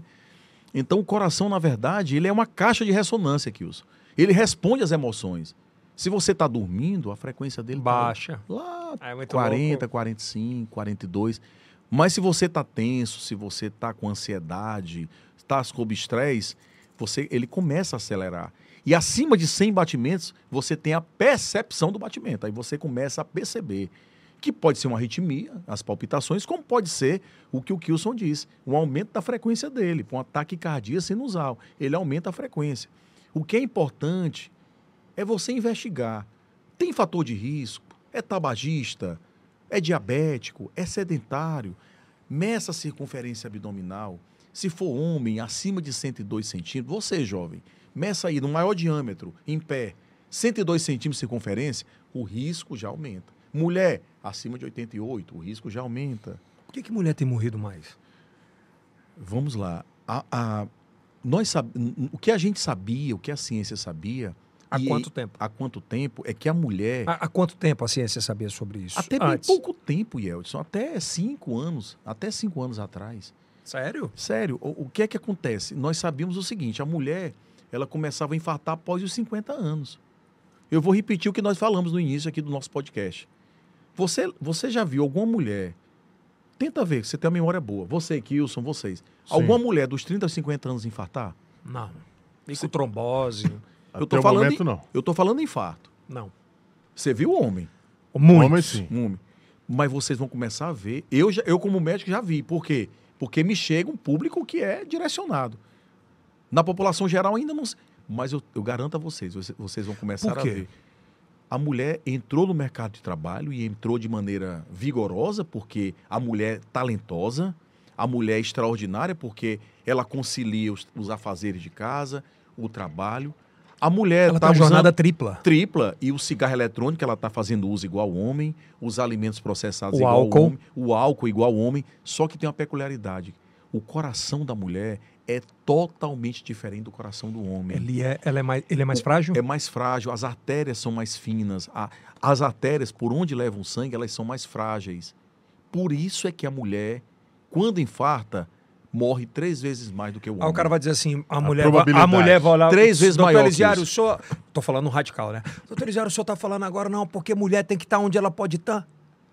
Mas geneticamente não funciona não assim? funciona assim. A mulher. a a- a- se o homem, ao infartar, 9% morrem, mulher 27%.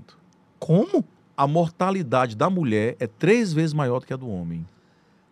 Três vezes maior. Bom, e, e por que, que antes dos 50 normalmente ela não infarta? Normalmente.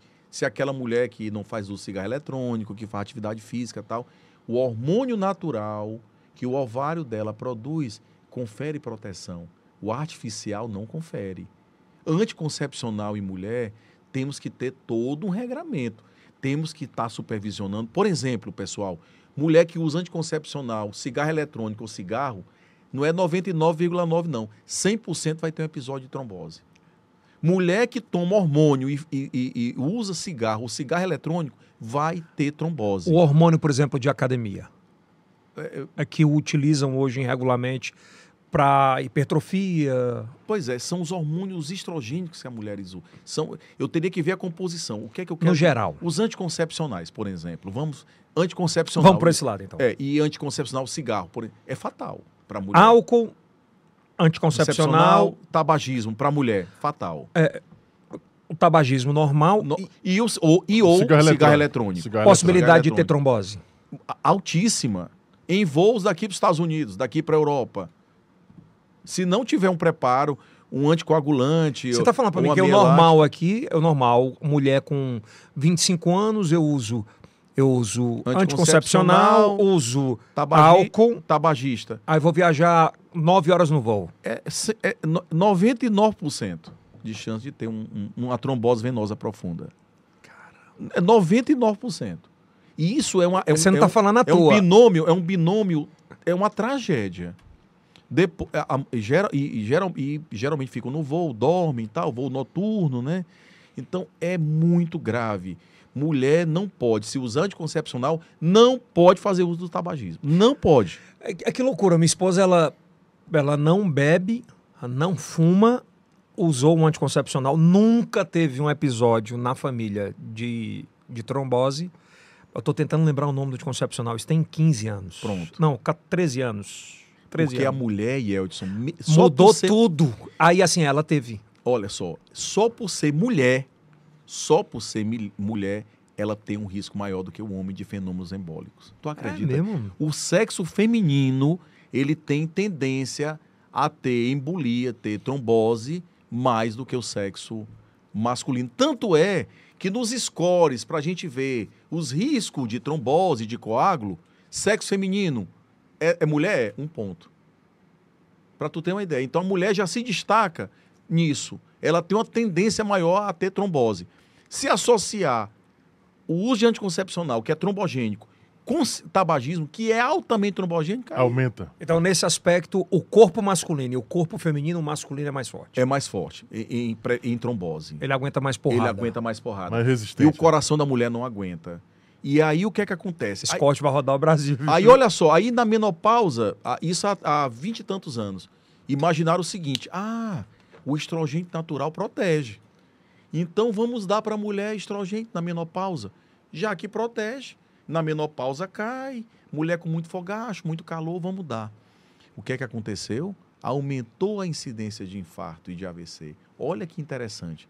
Então, se por um lado o natural protege, o artificial, opa, tem que ter uma parcimônia. Existe ainda uma janela de oportunidade que você pode usar. Eu não estou dizendo que a mulher na menopausa não possa usar. Até pode, com estreita vigilância do cardiologista e da mastologista, porque pode aumentar Aham. o câncer de mama, mas o cardiologista tem que estar atento. E se você tiver fator de risco, você mulher menopausada, se for usar, tem que estar atento, porque pode aumentar a incidência de infarto e de AVC. Então, até cinco anos, você pode usar ainda. Mas depois de cinco anos, isso usando com estreita vigilância. Os anticonceptivos, por exemplo, em droga oral. Mas, por exemplo, o DIU não dá problema em relação a Não isso. dá problema. Tranquilo. Não, não dá problema. Ele não, ele não altera a questão não altera, hormonal, não né? altera, não altera. Então é tranquilo. Porque o DIU, qual é o mecanismo do DIU? Ele evita a implantação do óvulo no, no útero, né? ele, não mexe com hormônio, ele né? não mexe com o hormônio. Então, Embora cardiologicamente também ele não prejudica. não prejudica. Que são? Mudando um pouco, qual é o maior inimigo do coração? A maionese, a margarina ou o ketchup? Os três, Kilson, os três são gorduras hidrogenadas e são extremamente deletérios. Sério? Hoje, sério, inclusive, apesar de ter gordura saturada, a manteiga, ela é bem mais recomendável do que a margarina. A A margarina, manteiga, a manteiga... a manteiga natural, ela é mais benéfica do que a, a margarina é uma tragédia. Ali são, são gorduras hidrogenadas. É como diz um, um ex-professor de química, é plástico, é, é plástico em estado em estado Sério? É, é, é terrível aquilo. Margarina não se deve utilizar de jeito. Ketchup do mesmo jeito. Tu usaria o que na tua casa? O- a, a gordura de porco, que a gente chama, a, a banha, ou o óleo? É bem, acredite, é bem mais, é bem menos deletério a gordura do porco. O mais natural. A gordura, a, a- a manteiga animal, ela é menos prejudicial. Isso está comprovado, não é o Elisiano, não. Do que a margarina, do que ketchup, do que o que você fala, do que maionese. Maionese. Olha a Pelas composição. veias vai... Olha, olha a composição daquilo. Olha a quantidade de conservantes que tem aquilo. Acidulantes, edu, edulcorantes, ciclamatos. São substâncias Minha cancerígenas. nossa senhora, hein, rapaz? Quer não, ketchupzinho? Não, não. Não dá mais. Cancerígenas. Doutor Elisiário, vou fazer a- pra gente fechando, porque eu acho que tem muito mais assunto, mas eu quero deixar para outros episódios. Eu tenho visto algumas coisas, né? Vou voltar para a internet e vou voltar para o conservadorismo, né? Aham. Eu tenho visto muito na, na- na internet é, a turma que fala muito assim, o s- e é verdade, obviamente, que o sono é o que faz com que o corpo, o que você tenha saúde por muito tempo. Uhum. E a ciência diz que é isso, ok.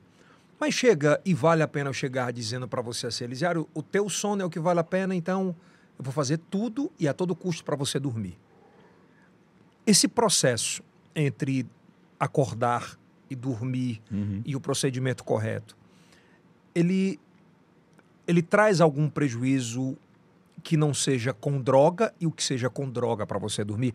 Qual é a diferença disso no sistema cardíaco do paciente? Olha, meu Deus do céu. Essa pergunta é extraordinária. Faz toda a diferença, Yeldis. Eu te falei sobre isso, vou te explicar por quê. Eu vejo muito médico de internet hoje e chega nos canais de YouTube e fala: "Ah, você tem que dormir, se você tiver tantos, an- tantas horas de sono, você vai revigorar e você vai. Mas você tem que tomar essa droga, De, je- esse médico. de jeito nenhum. E a gente tem visto uma dependência muito, mais muito forte. grande. Então, assim, o sono ele tem que ser o fisiológico. Que você tem que dormir, você tem que dormir. Né? O ideal de 6 a 8 horas de sono. Nem, nem todo mundo é, é, é, é, pode ter 8 horas, se dá o luxo de ter 8 horas Mas cada sono. corpo é cada corpo? Cada- não, é, à medida que vai passando a, as- a, a, a- idade, ela vai, você necessita de menos. Uma pessoa de 90 anos não precisa de 8 horas de sono. Como assim? É, necessita de menos horas. Impressionante. O indivíduo de 90 anos ele precisa de 6 horas de sono por dia. Diferente de um indivíduo adulto jovem, criança, necessita de 8 horas de- por dia. A minha avó era Então- dormindo direto. Então, à medida que vai a- aumentando a expectativa de vida, você reduz Sério, a Elisele? necessidade. É. Eu achava A- que era mais. Não, é o contrário. Quanto mais jovem você é, Mais mais, sono. hora, mais sono para o teu cérebro processar todas as Eu informações. tenho que falar uma parada que tá acontecendo comigo. Eu não, eu não conseguia. Eu ia dormir 11 horas e acordava 4 e, durante a semana.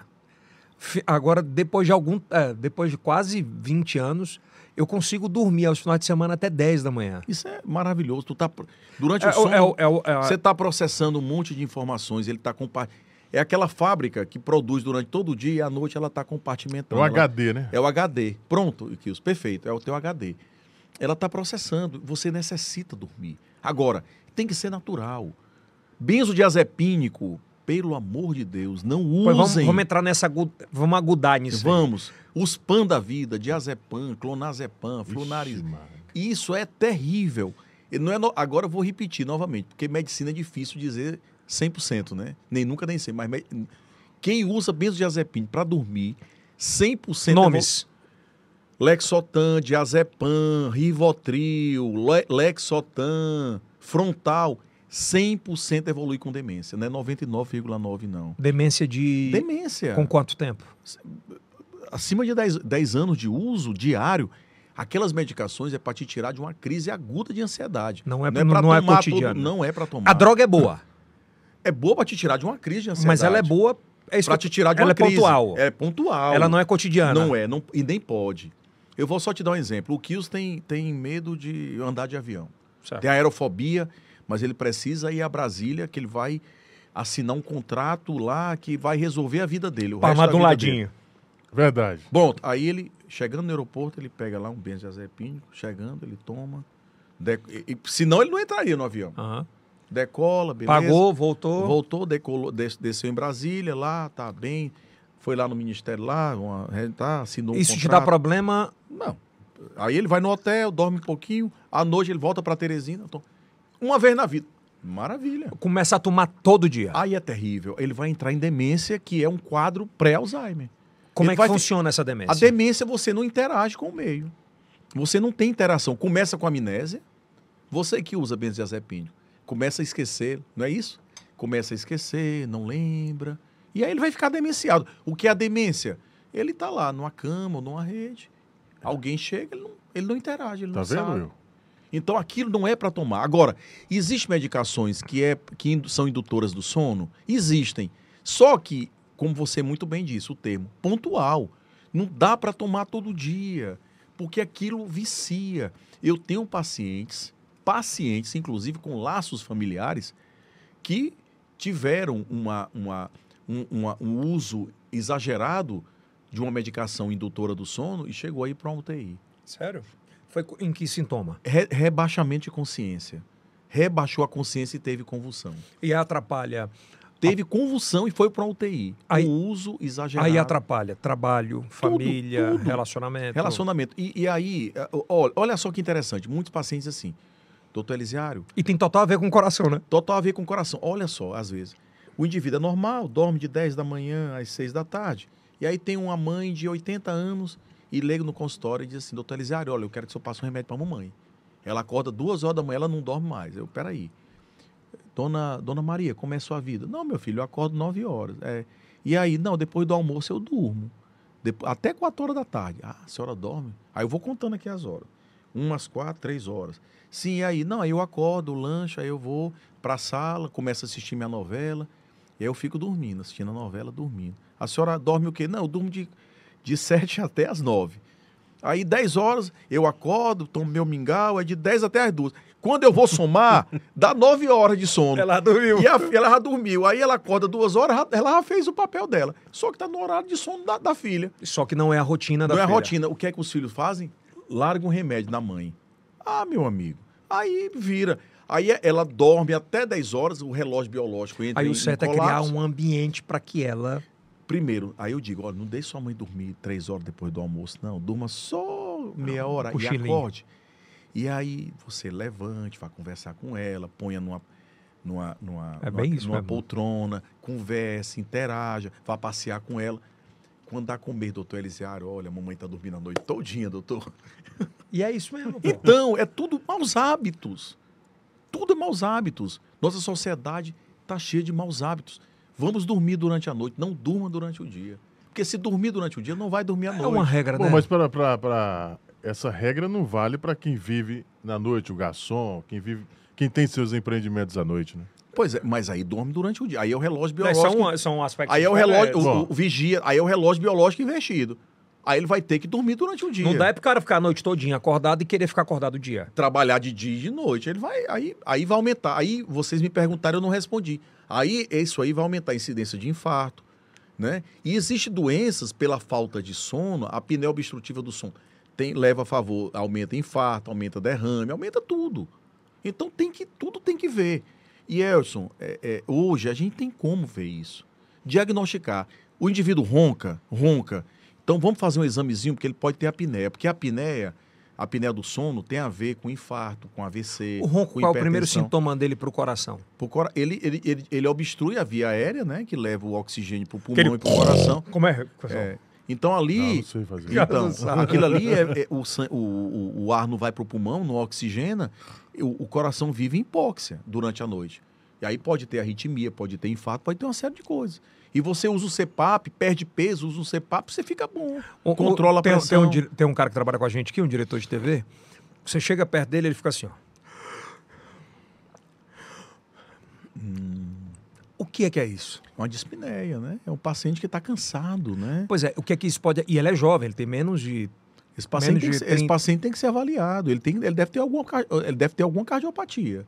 É um sinal de insuficiência cardíaca. Ó. Esse... E achar que é normal. Isso é uma dispneia, né? Falta de ar. Isso chama-se dispneia. Aí tem as mais variadas causas. Tem causa cardíaca, tem causa pulmonar, né?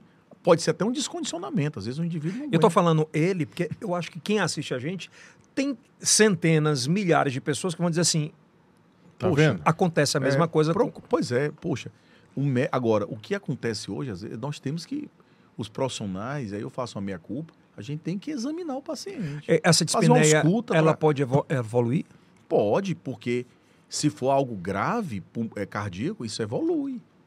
Vai evoluindo. E não avisa, né? E não avisa. E, e uma- uma- uma- um exame físico, você ao escutar o coração, escutar o pulmão, você sabe. Não precisa nem de exame, Certo, não. tu consegue- Sabe totalmente. Pelo sopro do coração. Exame é para confirmar diagnóstico, não é para dar diag- não é pra... O médico bem informado, ele já sabe a doença.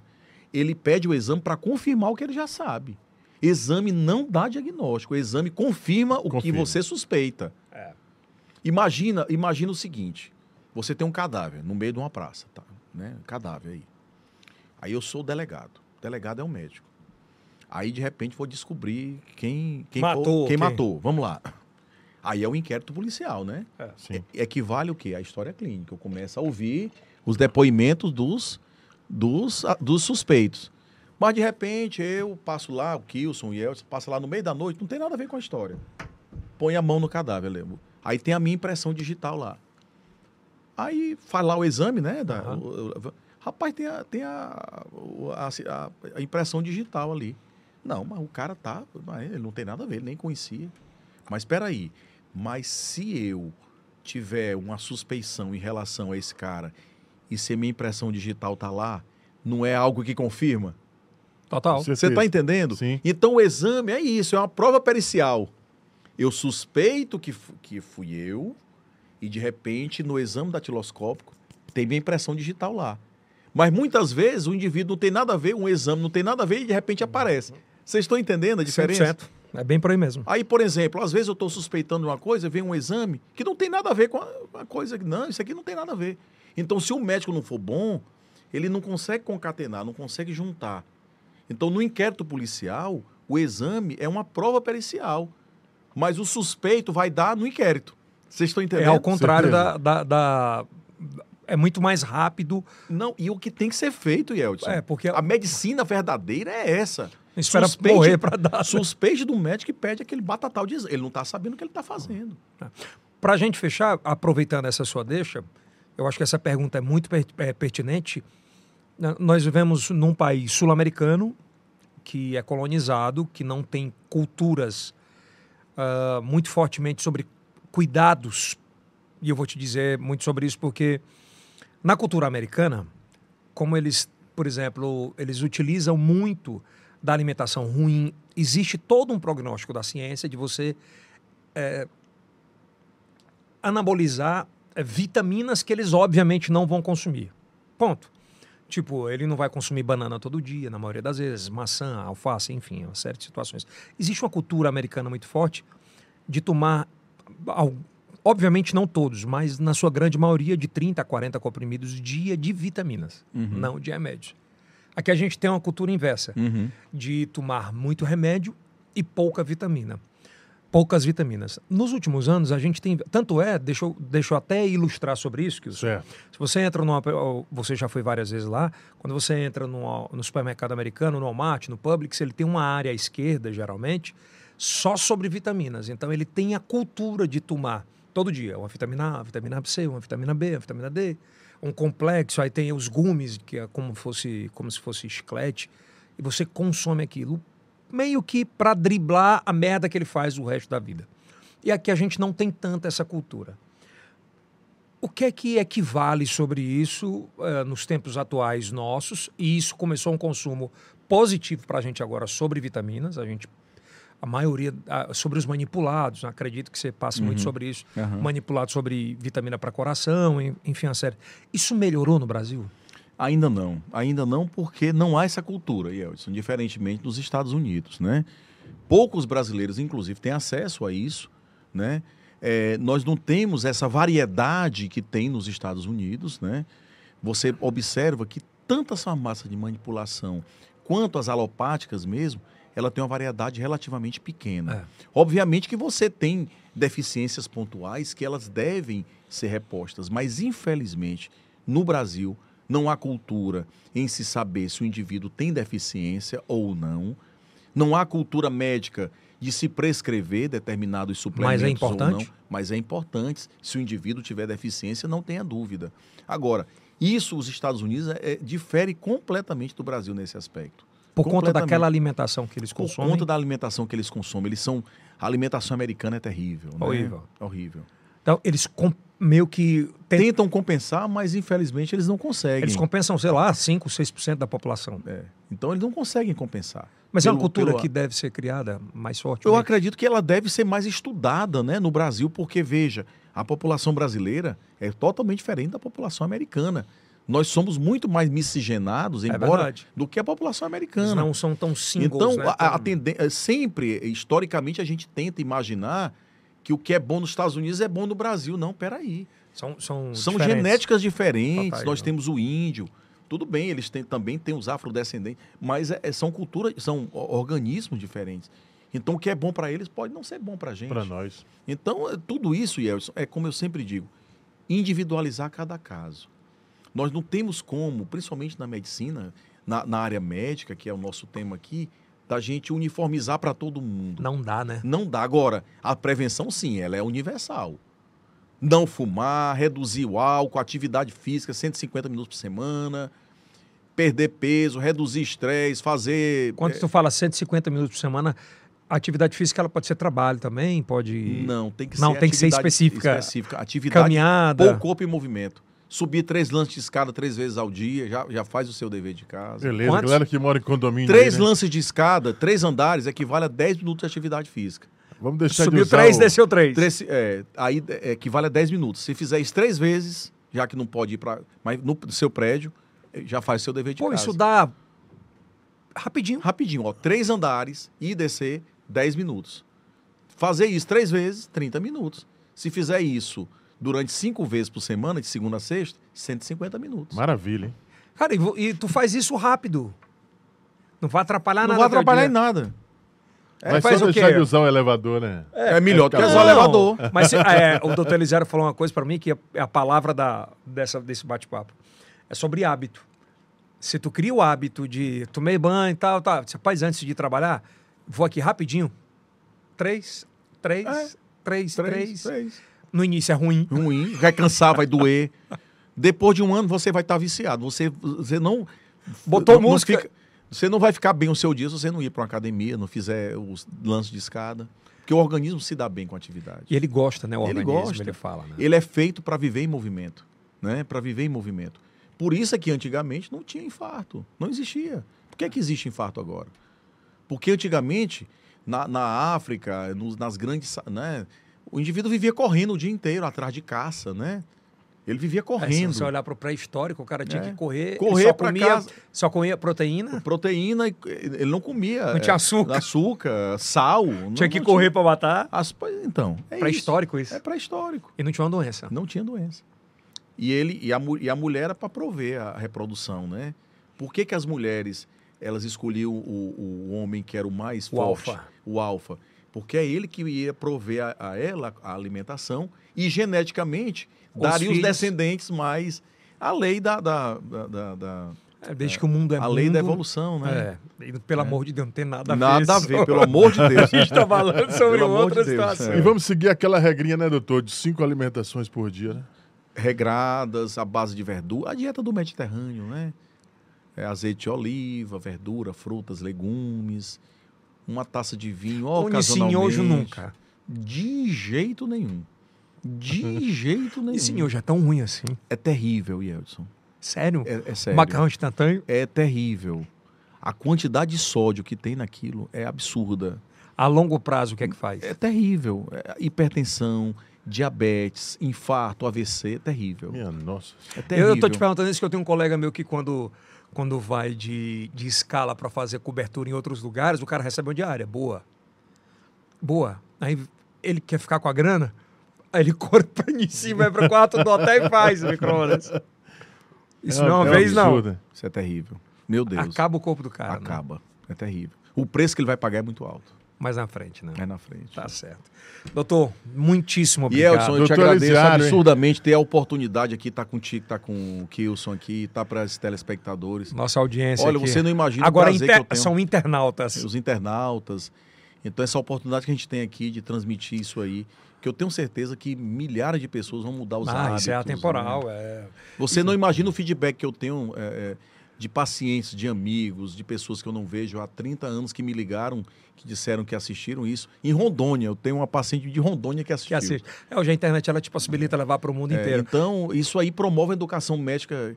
É, as pessoas precisam de informações. É, e aqui no IELCast, obviamente que a gente passeia em todas as pautas, é, acaba passeando em todas as em todas as áreas, mas abrir a terceira temporada com alguém tão relevante e que possa trazer conhecimento, Conhecimento, né? para os nossos internautas, né, Kilson? Isso é muito importante É, e valioso também. É muito importante e valioso. Obrigado, Kilson. Ok, estamos juntos. Terceira temporada só começou. Ela só começou, né? Mas nós vamos falar de tudo. Pensa em tudo, né? em tudo nessa temporada. Obrigado, Doutor Elisiário, mais uma vez. Elson, um grande abraço, um abraço, Kilson. Prazer imenso Obrigado, estar aqui. doutor. O, o Instagram do Doutor Elisiário vai estar aqui fixado, mas é o arroba Elisiário Júnior. Elisiário Júnior. E ele responde tudo na DM, tá? Manda uma mensagem para ele. Você de todo o Brasil que nos assiste. Obrigado. Esse é o primeiro Yelcast. Aliás, é o primeiro podcast aberto para todo o Brasil. São mais de 20 milhões de parabólicas espalhadas. Também todos os sábados a Rede Meu Norte, a partir das 11 horas da noite. E muito feliz, eu volto a dizer, muito feliz pelo tamanho que nos tornamos. Ah, no TikTok hoje a gente acho que é top 5 Brasil, né? De números. Top 5 Brasil de números. Ah, no Kawaii, específica e inchadamente sobre podcast, tá bom? E no Instagram não precisa nem falar, a gente está muito feliz com tudo que está acontecendo lá. Isso aí é o cast do Piauí. Para o mundo! Obrigado.